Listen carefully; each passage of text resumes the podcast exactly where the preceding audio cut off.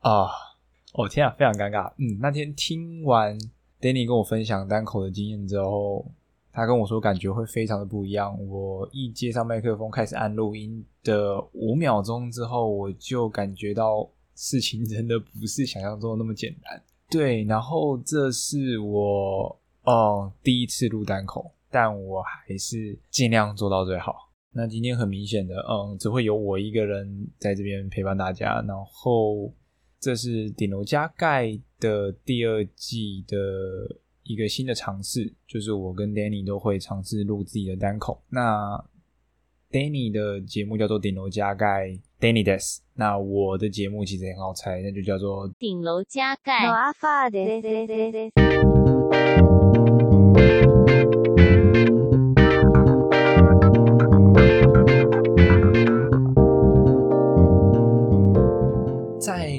开始之前，我想先跟大家分享一下哦，我对于 After Death 这个系列的想象好了，嗯，因为可能有别于 Danny 在做单口时候的一些设定吗？嗯，像是 Danny 的第一集单口，他是介绍了 Conan，然后还有美国脱口秀大咖的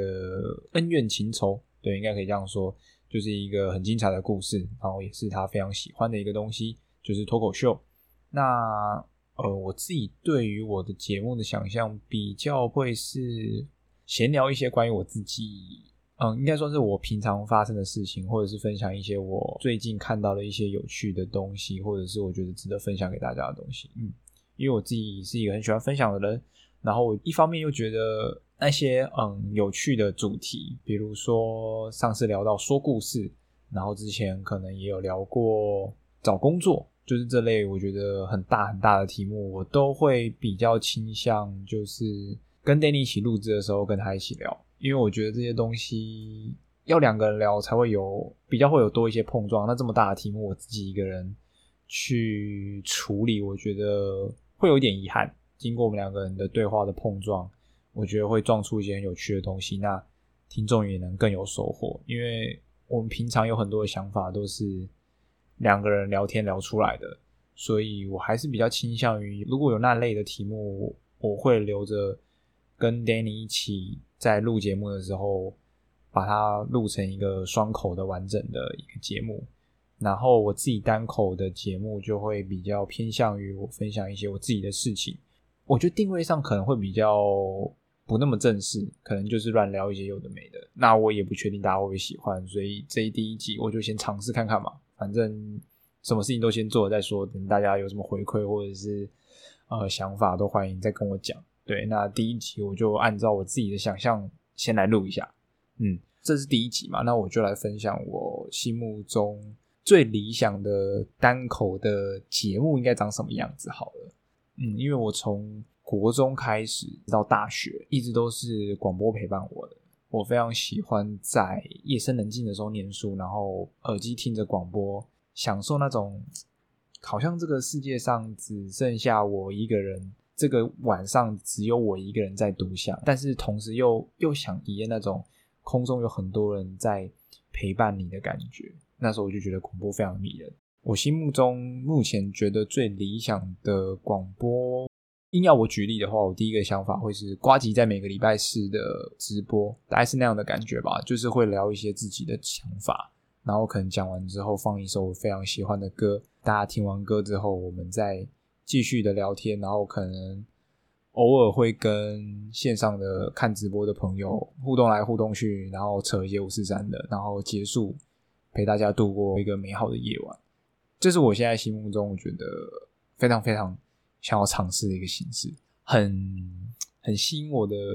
事情是，我觉得就是可以放歌嘛，觉得非常的棒。因为我从以前就有一个梦想，应该说我现在也很常在做这件事。我很喜欢在大家都在的场合，然后强迫大家听我的歌单，一起出去玩啊，在车上或者是大家在客厅，我都会强迫大家收听我那个时候最喜欢的歌。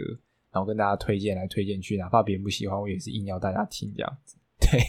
所以我那时候一直都觉得做广播是一个可以让非常非常多人听你喜欢歌曲的一个方式。能做到这件事情真的很爽。但是 Podcast 因为版权的关系，它没有办法分享一件事情完给大家听一首我喜欢的歌。但是我觉得也没有关系，我希望这一个节目的编排，我还是每一集的节目的最后，我都会分享几首我觉得最近听到觉得非常好听的歌，或者是我觉得很值得听的老歌，就是我喜欢的音乐啦。我就是很自私的想要分享给大家，那也希望大家喜欢。嗯，我希望啦，有朝一日就是有机会，我们翅膀硬了，真的真的准备好了，想要开直播的时候呢，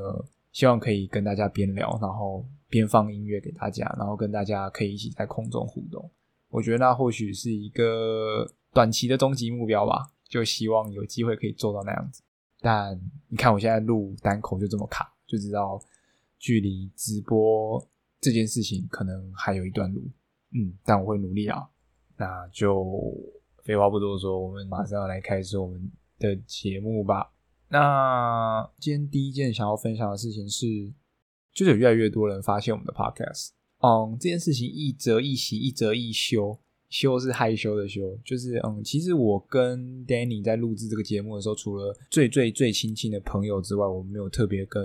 任何人说。然后最近就有有越来越多人发现，像我前几天嘛，去上班的时候，就有一个同事突然很神秘兮兮的跑过来，然后在我耳边说：“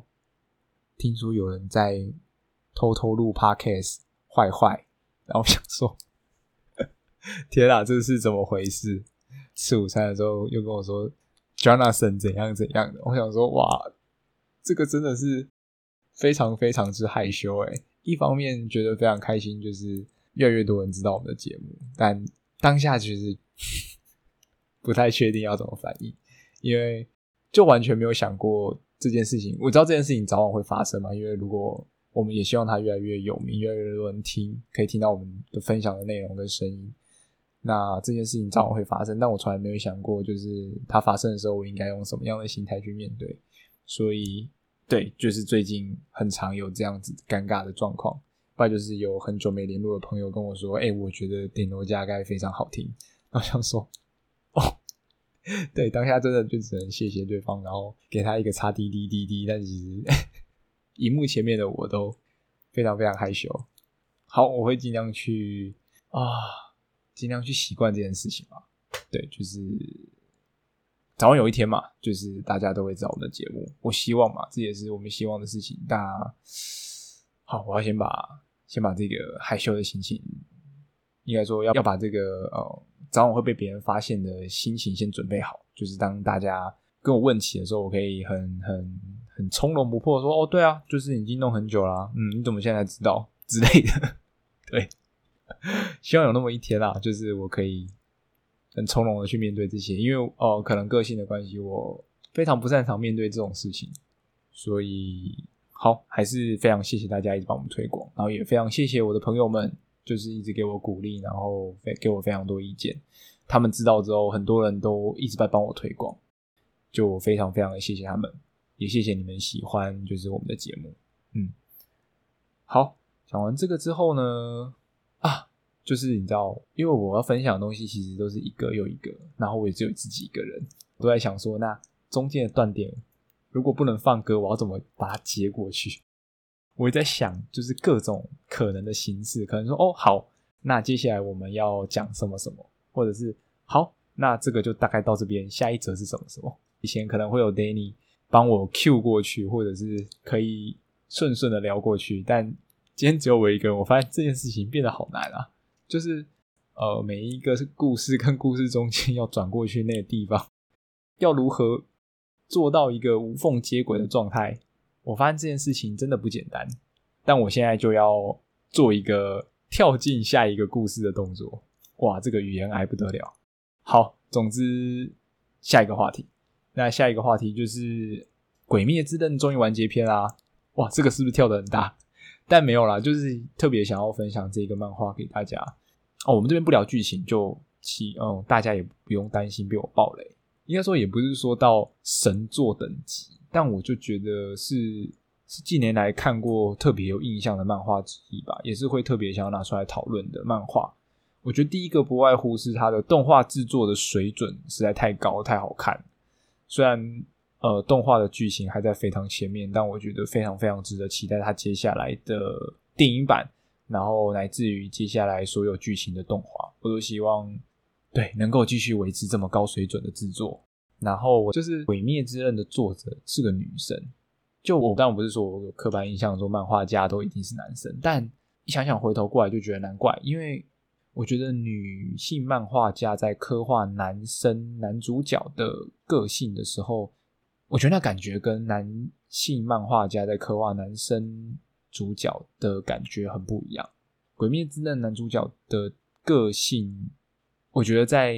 这种。标准王道漫画里面算是蛮独树一格的，就是蛮特别的，所以会对于这件事情感到惊讶，但又想想觉得不太意外。嗯，我觉得可能这种设定可能就是女生漫画家才有办法做到的。我觉得像《钢之炼金术士》也是，虽然剧情都是王道漫画，但主角的个性都有别于传统那种，比如说像《七龙珠》啊、《海贼王》之类的。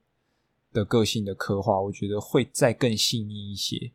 觉得感觉会更接近人的感觉，会更有人味嘛。嗯，该这样说。对，所以我还蛮推荐大家，如果有空的话，可以追追看《鬼灭之刃》。虽然整部漫画看完，其实你不会说到说太爽了或怎么样，但是我觉得是一部看完还是会触动内心一些地方的作品。对，推荐给大家，好不好？总共两百零五话而已，应该还好啦。我觉得两三天应该就可以追完了吧。窄一点的话，吼呵，哦天啊，又要面对这个下一个很尴尬的，跳到下一个节点。那讲到漫画，其实我不知道大家都用什么装置看漫画，但我相信很多人都是用平板电脑在看漫画。对，那这就跟我下一个主题有点关系，这样。接会不会非常硬？我也不知道。天啊，完全没有人给我任何回馈的感觉，好难受哦。好吧，我只能强忍这个尴尬，继续讲下去。总之，下一个我想分享的东西跟平板有关系。应该说，我从年初就非常想要买一台 iPad。之前的 iPad 是 iPad Mini 2，那它因为年代久远，它没有办法升级到最新的 iPad OS 系统。那加上它的萤幕，因为我的不小心而摔坏了。所以它现在没有办法服役，我就是一直缺着一台平板，加上去年又试用了 Danny 的 iPad Pro 二零一八年版本，觉得非常非常的爽，所以就萌生了想要买一台新 iPad 的念头。然后，如果比较是有在关注苹果产品新闻的朋友，应该都知道，三月多的时候，iPad 无预警的发布了它全新的 iPad Pro 二零二零年版本。但其实除了相机跟记忆体有些微的提升之外，其实整个硬体规格跟二零一八其实差不多，但它的价格非常非常的，应该说它的价格以苹果的产品来讲算是蛮浮的啦，所以我就下定决心想要入手这一台 iPad Pro 二零二零，但台湾就是一直迟迟的没有上市，直到最近五月初的时候，它终于可以在台湾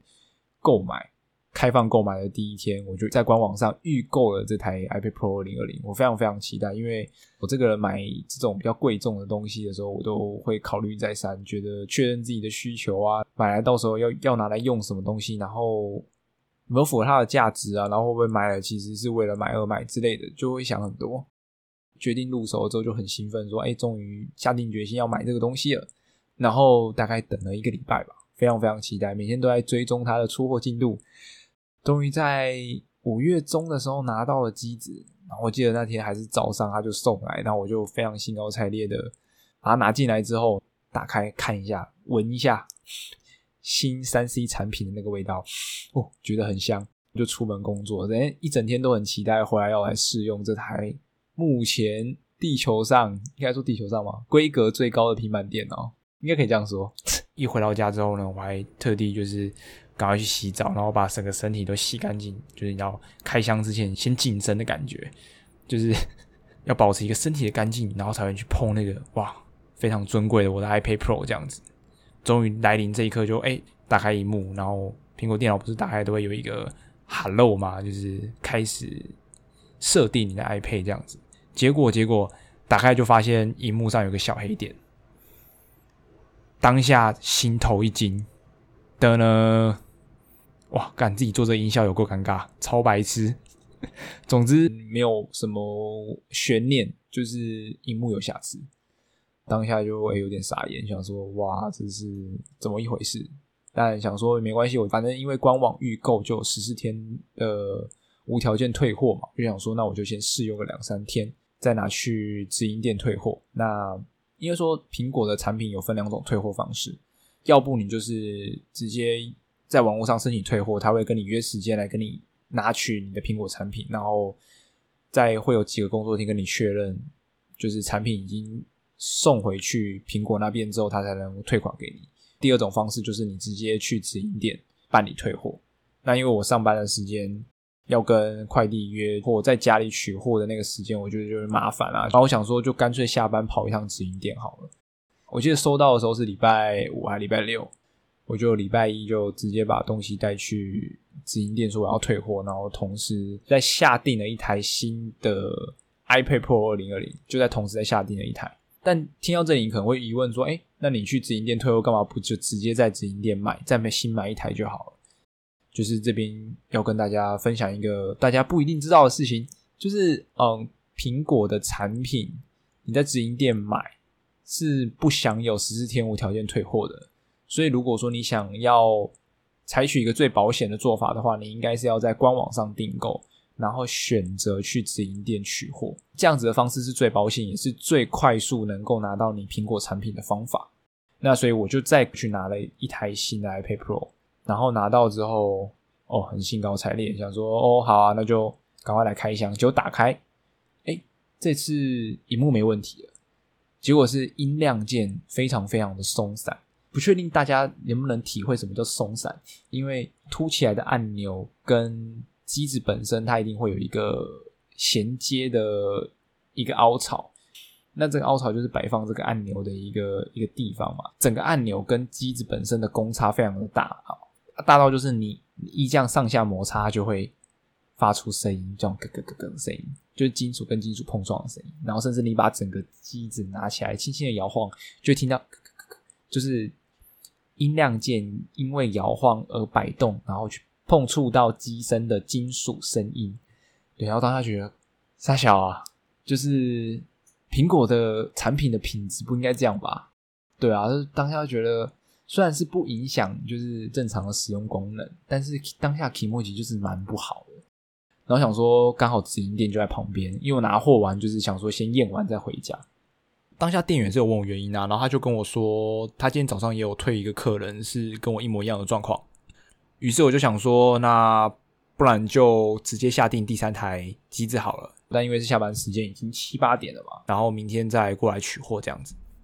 因为说苹果的控管其实蛮有趣的，取货的时间是官网会预计目前还能能不能让你取货。那如果说官网告诉你说你的取货时间是明天，今天已经不能再取货，因为可能接近打烊的时间或怎么样，不能再取货，那店员就算想拿货给你也没办法，因为系统不允许。隔天又再去了一次，这次又很兴高采烈。这是第三次开箱，想说，哎，人生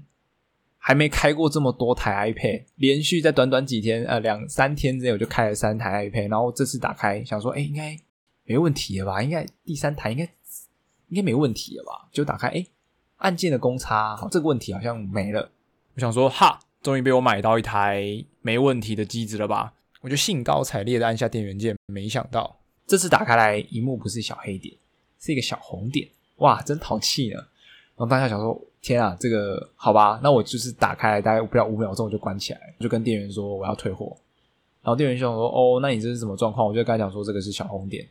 他说，哦，真的有诶，然后就帮我退货，就是店员服务态度也很好，反正就十四天无条件嘛。我就当下又再下订了一台，当下开始有点执着，想说那到底是可以开几台才会买到好的机子？开始有点好奇这件事情，所以我又在下订了一台，然后因为。当下下订的时候，他可以中午取货。我想说，那不然我就公司离直营店也不算很远，比我住的地方近很多。我想说，那我就午餐时间跑过来一趟好。然后隔天，隔天，隔天上班，然后到午餐时间，我就诶、打捷运，然后到直营店，然后跟他说，诶、欸、我要就是拿我的 iPad。其实很妙，因为取货人员不知道你前面到底订了几台，又退货了几台，所以每一次去，他们都会问你说，那要不要跟你介绍一下我们 iPad Pro 啊？之前有没有使用过 iPad 啊？或者是新的功能有哪一些啊？要不要为你展示一下？但这已经是他问我第四遍了，我这次就直接很坦诚的说，哎、我就是之前都已经有听过，那我就是想要赶快拿货，然后验一下有没有问题，这样子就哎、又拿，就是打开，我想说，好吧，反正我那时候我已经已经抱持了一个很好奇的心情在看待这件事情，所以就打开包装，好，第四次已经没什么新鲜感了，就快速打开，然后打开荧幕，就哎、大致上看起来好像还行哦，这次好像还行，就是都没有什么小黑点、小红点的状况。就是用一下，大概用了五分钟吧。嗯，账号资料就是用 iPhone 直接自动转移过去之后，哎，突然惊鸿一瞥，发现荧幕的某一处有一个棉絮，然后但它是在荧幕里面，就是液晶跟荧幕的中间这样子，就卡在那里。这种东西就是你你没发现就没发现，一旦你发现，你就很难忽略掉的东西。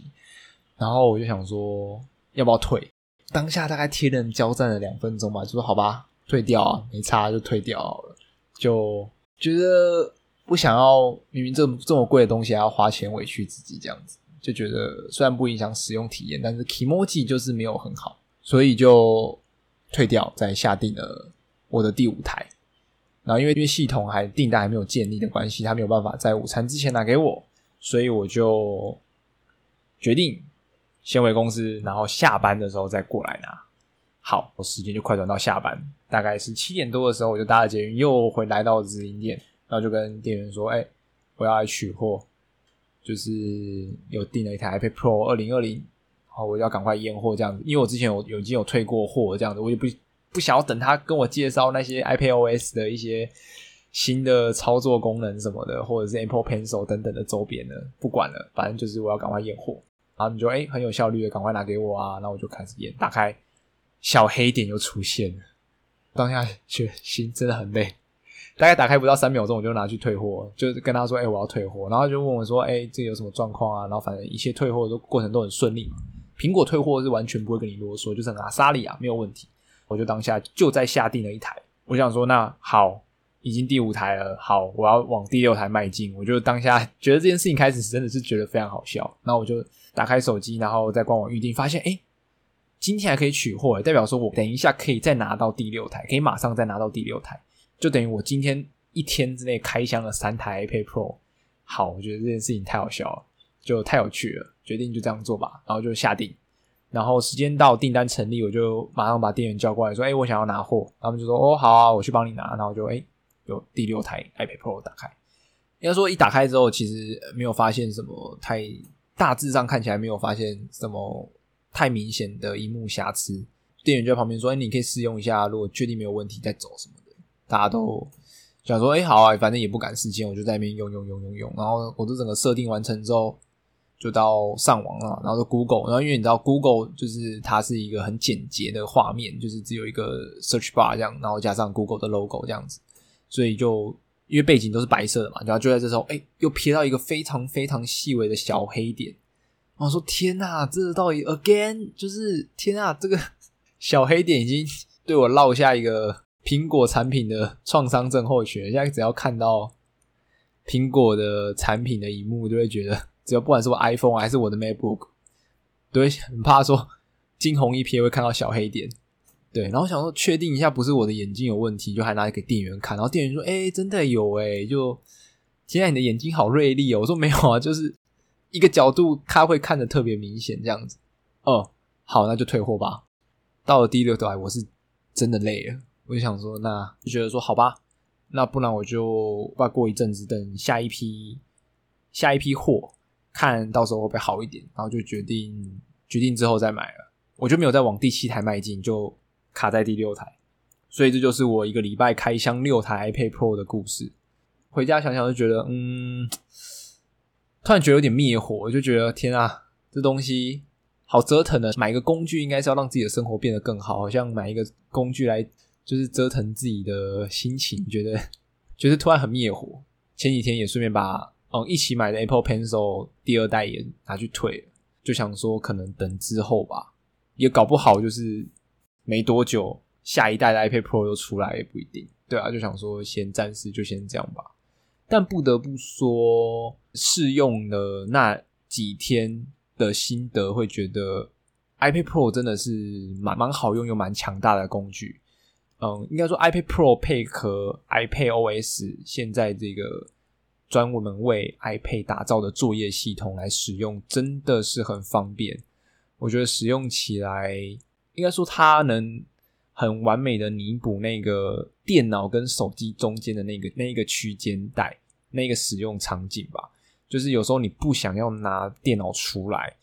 但是又嫌手机屏幕太小的时候。平板真的是一个非常非常好用的工具，对，不管你是要拿来休闲用，还是要拿来工作用，我觉得它很大的一部分的去优化了一些使用场景。